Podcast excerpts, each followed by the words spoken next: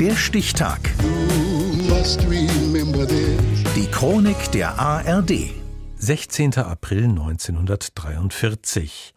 Heute vor 80 Jahren entdeckte der Schweizer Chemiker Albert Hofmann im Selbstversuch die halluzinogene Wirkung der Droge LSD. Ariane Hoffmann. Ich bin Albert Hoffmann. Ich bin ein Chemiker und kein Guru.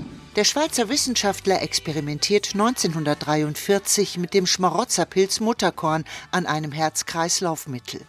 Eher zufällig erzeugt er eine Verbindung und nennt sie Lysergsäure-Diethylamid, kurz LSD.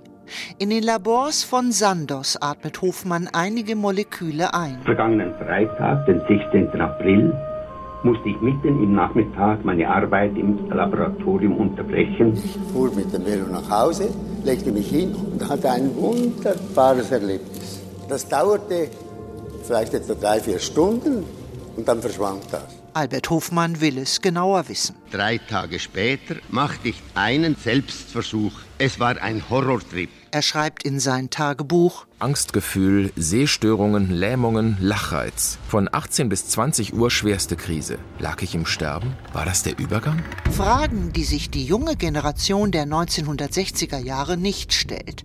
Sie schätzt die halluzinogene Wirkung von LSD genauso wie Musiker, zum Beispiel Eric Burden, Sänger der Band Animals. Wir gründeten in London einen Club, eine Gruppe von Trippern. Wir schrieben auf, wo wir auf diesen Reisen gewesen waren. Wir kreierten eine Gruppensituation, in der wir gemeinsam von einer fliegenden Untertasse abhoben.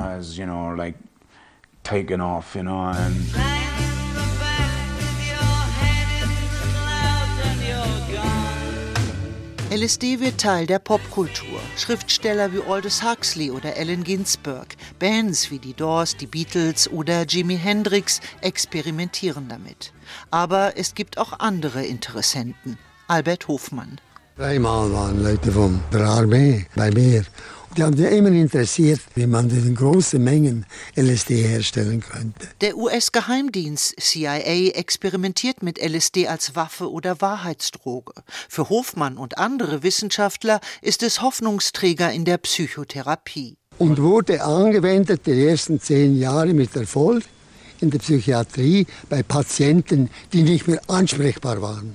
Dann unter LSD konnten sie widersprechen, sie wurden offen man konnte erfolgreiche Therapien machen. Für die Jugend der 60er ist LSD Partydroge und politisches Programm.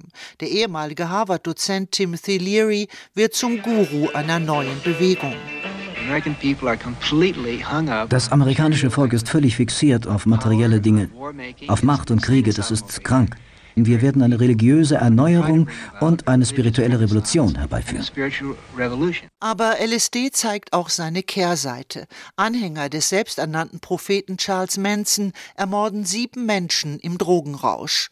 1966 wird LSD in den USA verboten.